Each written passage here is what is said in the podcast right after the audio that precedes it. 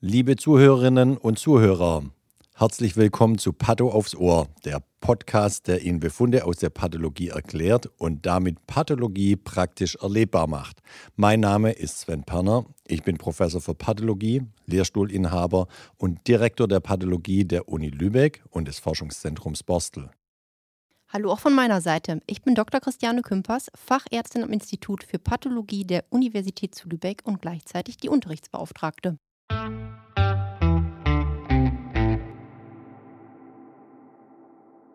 Hallo, liebe Zuhörerinnen und Zuhörer, zu einer neuen Folge bei Patho aufs Ohr.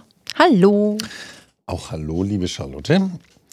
Nachdem wir ja schon mal eine Folge zur Plazenta hatten und ich gesagt habe, wie wichtig das Organ ist, haben wir uns gedacht, dann machen wir gleich nochmal einen Befund. Ich habe mir gedacht, ich suche auch noch mal einen neuen Befund dazu raus. Ja, also wie auch immer. Mhm. Auf jeden Fall haben wir einen neuen. Genau. Genau. Diesmal Frau, 32 Jahre alt, aus der Gyn. Wäre auch komisch, wenn woanders her. Jo, ne? Die klinische Diagnose, schweres Juger. IUGR. IUGR, das ist die schwere ja, intrauterine Wachstumsretardierung. Das ist eine englischer Akronym, aber damit kommen wir klar. Also sprich, das Kind ist für die Schwangerschaftswoche zu klein, zu klein. im Ultraschall. Genau. Mhm. Und die Fragen nach Auffälligkeiten. Eingesandtes Material bekommen wir die Plazenta.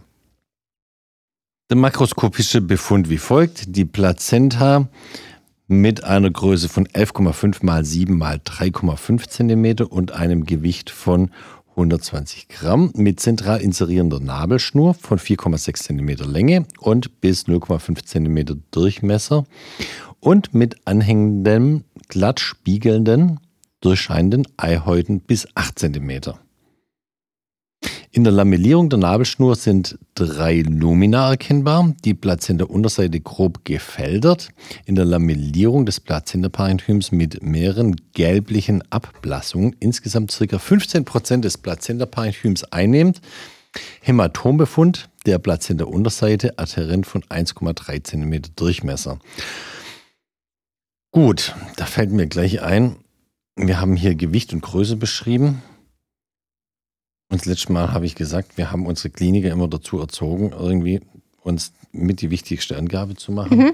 Nämlich die Schwangerschaftswoche. Die Schwangerschaftswoche. Und bam, hier fehlt sie. Wie soll man hier denn eine Einordnung machen, ob das wirklich ein Juger, also eine Plazenta-Retardierung ist, wenn wir nicht mal wissen, in welcher Schwangerschaftswoche das Ganze ja. hier aufgeschlagen hat. Okay. Ja, schade. Ja, schade. Bam, bam. Gut, Gut, wir machen trotzdem weiter. Wir Genau. Wir bewahren Kontenance bei dem Befund und betten ganz regulär ein. Plus ganz regulär, also sprich immer Nabelschnur, die Eihäute, Plazentaparenchym, wenn nichts Besonderes ist, einmal zentral, einmal peripher, beziehungsweise in dem Fall ja mit den Sachen, die wir gefunden haben, also ein, also die nicht hingehören, einmal eben Plazentaparenchym mit diesem beschriebenen Hämatom und dann einmal Plazentaparenchym mit diesen Ab Ablassungen, die da beschrieben werden. Und das äh, in mehreren Blöcken, peripher und zentral. Mhm. Da kommen wir zu, Mikro, zu welchem mikroskopischen Befund aus diesen fünf Einbettungen? Also, ich fange mal an. Nabelschnur regulär vaskularisiert mit drei Gefäßen im Anschnitt. Überkleidung durch ein reguläres Amnionepithel. Eihäute ebenfalls mit Überkleidung durch ein reguläres Amnionepithel, angrenzend die Cidua compacta, Hierin wenige regressiv veränderte Plazentazotten.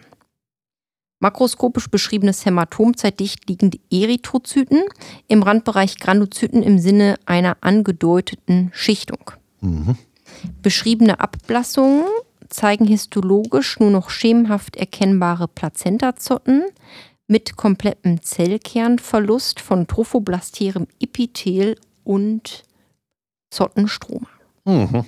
Didim. So. Da ist einiges drin. Mhm. Ja. Also, erstmal Nabelschnur regulär vaskularisiert, alles Immerhin klar. Das, das Amnionepithel sieht gut aus. Das ist ja eine ganz dünne Zellschicht ja. mit so ganz flachen Zellen. Also da ist ja äh, tatsächlich nicht so viel dran. Das Wichtige ist, dass wir hier eben keine Amnionitis übersehen. Genau. So wie beim letzten Befund. Mhm. Genau. Und dann äh, Hämatom, ähm, ja, Das ist ja makroskopisch meist sogar ein bisschen eindrücklicher als mikroskopisch. Ja. Im Grunde sieht man da ja nur Erythrozyten zusammengeballt. Äh, immer ein bisschen Mischung mit Granulozyten und je nach äh, Alter des Hämatoms sieht man, dass das so im Randbereich organisiert. Ja. Und man sieht irgendwie, ob die Erythrozyten noch irgendwie frisch aussehen oder schon so langsam so klotten sind. und so ein bisschen zusammenschrotten. Genau, aber an sich ist das ja jetzt nicht so spannend. Deshalb dicht liegende Erythrozyten und im Randbereich sieht man eine angedeutete Schichtung von Granulozyten. Also jetzt nicht so super frisch, wahrscheinlich Ja. ein paar Stunden alt. Wie du sagst, das, ist die Makroskopie eindrückliche und deswegen ist ja auch der makroskopische Befund bei uns in der Pathologie immer so wichtig, weil der natürlich in die endgültige Diagnose auch immer mit eingeht. Genau, und jetzt war dieses Hämatom, was da ja beschrieben wird, 1,3 Zentimeter groß bei einer Plazenta, die ungefähr 12 Zentimeter groß ist. Also da würde ich sagen, das ist jetzt nichts Besonderes. jetzt nicht so relevant. Nee, und vielleicht ist es ja auch ähm, einfach im Rahmen der Entnahme passiert und ist gar nicht äh, im Sinne von ähm, Ablösung oder retroplazentares Hämatom zu werten. Also ist wahrscheinlich nur so ein Beibefund und nicht so wirklich dramatisch. Aber was man natürlich sieht, ist in der Histologie ähm, das, was wir schon in der Makroskopie als diese gelblichen Ablassungen sehen. Das ist natürlich, wo haben wir dafür das äh, Korrelat in der Mikroskopie, Charlotte? Genau. Das sind eben nur noch, äh, also Areale von Plazentagewebe, wo man nur noch schemenhaft erkennbare Plazentazotten sieht. Ähm, also das ist, kann man sich irgendwie so vorstellen, dass man die Zotten hat, aber praktisch nur noch so deren Schemata erkennt. Und die sind ein, an sich nur noch ein so ein rosaner Fleck, wenn man so will. Wir sind wie beim Herzinfarkt, Ja. wo man die Umrisse der Kardiomyozyten noch sieht, aber keine Kerne. Genau. Und da, Das ist halt Plazentazotten. Genau, und da kann man, wenn man da so reinguckt, irgendwie noch grob erkennen, dass da vielleicht oberflächlich so eine Zellschicht ist und dazwischen so ein bisschen Stroma ist mit so ein bisschen Gefäßen. Aber man sieht das halt alles nur so, naja, man muss sich vorstellen, es ist halt nur Angedeutet. rosa. Man sieht keine vitalen Zellen mehr, keine Zellkerne, sondern man kann das irgendwie alles nur noch so schemenhaft Schattenhaft. erkennen, schattenhaft Genau. erkennen. Und deshalb diese Beschreibung kompletter Zellkernverlust von Trophoblasterem, Epithel und Stroma. Mhm.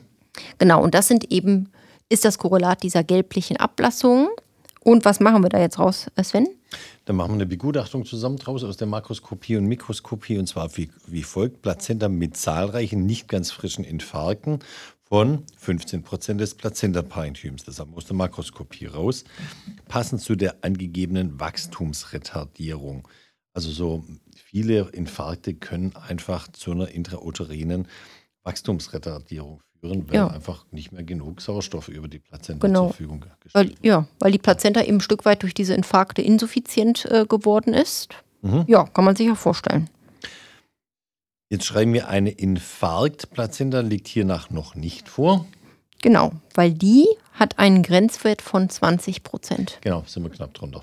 Genau. Mhm. Aber trotzdem ist 15 Prozent ja dann, dann viel. Aber genau. Ein Nachweis einer Chorionamnionitis liegt auch nicht vor. Und dann, zurückgespielt an unsere Kliniker, wir müssen sie doch wieder erziehen. Kommentar: Ohne Angabe zum Schwangerschaftsalter sind Aussagen bezüglich der Zottenreife nicht möglich. Ja, Ja. ja. Warum auch immer. Also, die das nicht angeben. Aber Das wahrscheinlich. ist unser Leben. Damit das- müssen wir klarkommen.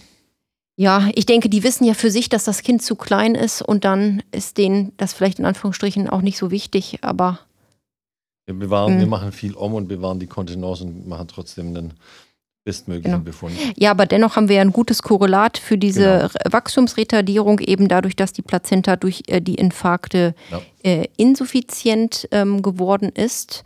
Und das ist immerhin, finde ich, noch besser, weil muss, man muss ja sagen, hin und wieder findet man auch kein Korrelat, entweder für so eine Wachstumsretardierung oder vielleicht ja noch schlimmer, für, für einen intrauterinen Fruchttod, dass man am Ende des Tages nicht sagen kann, woran es lag. Ja. Und das ist ja ähm, noch viel, viel die schwieriger, genau. Eltern irgendwie schwieriger Moment.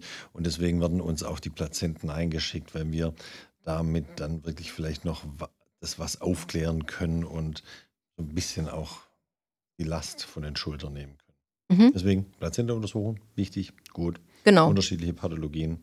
Und beim Zuschnitt für die, wenn jetzt Zuhörer und Zuhörerinnen dabei sind, die Pathologen, Pathologen werden wollen und gerade im Zuschnitt eingearbeitet werden, bei solchen Befunden bitte immer das, also schätzen, wie viel Volumen des Plazenta-Parenchyms eingenommen wird von diesen Veränderungen. Ja. Ist hier nämlich wichtig. Genau. Die Plazenta haben wir genug beleuchtet. Charlotte, müssen wir noch was ergänzen? Irgendwann werde ich nochmal einen Befund mitbringen. Wunderbar, da freuen wir uns drauf. Gut. In dem Sinne? Ja. Tschüss zusammen. Vielen Dank wieder fürs Zuhören, für die Treue. Genau. Und wir verabschieden uns. Und wer mal einen Wunsch hat, Themenwünsche nehmen wir immer gerne entgegen. Genau. Gut, Dankeschön. Gut. Tschüss. Bis bald.